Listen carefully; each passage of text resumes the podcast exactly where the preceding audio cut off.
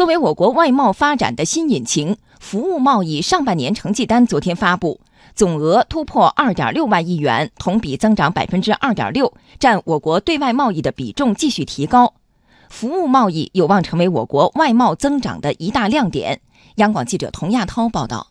商务部数据显示，上半年我国服务贸易总额达到二点六万亿元，同比增长百分之二点六。其中，出口九千三百三十三亿元，增长百分之九；进口一万六千七百九十亿元，小幅下降百分之零点六。对于服务进出口一降一升，中国服务外包研究中心主任邢厚元解释说，除了服务业占 GDP 比重提升、政策支持外，跨国公司在其中发挥了重要作用。在过去的这三年以来，服务业外商投资占整个全国吸收外资的比重都在百分之七十以上，进而形成了由跨国公司在华投资带动服务出口，这个速度在加快。跨国公司到中国来投资，就地进行服务，会在一定程度上替代传统的跨境服务贸易进口规模。出口增速继续高于进口增速，服务贸易逆差继续收窄。商务部服贸司副巡视员朱光耀介绍，上半年我国服务贸易逆差七千四百五十七亿元，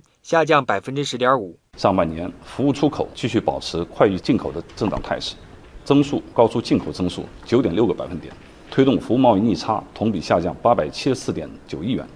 从去年开始，我国服务贸易逆差持续收窄。邢厚元认为这是一个利好，我觉得这是一个利好，表明了我们经济结构调整的成果。如果我们能够持续的在一年甚至更长的时期持续的收窄逆差，就可以认为它形成了一个趋势。拐点的出现，则意味着我们的经济结构调整的力度进一步加大了，那也意味着中国的贸易强国的建设由规模增长向高质量增长推进。还有两个数据的变化趋势也特别值得关注。上半年，服务贸易占对外贸易总额的比重达到百分之十五点一，比去年全年高出了零点五个百分点。服务贸易在对外贸易中的占比继续提高。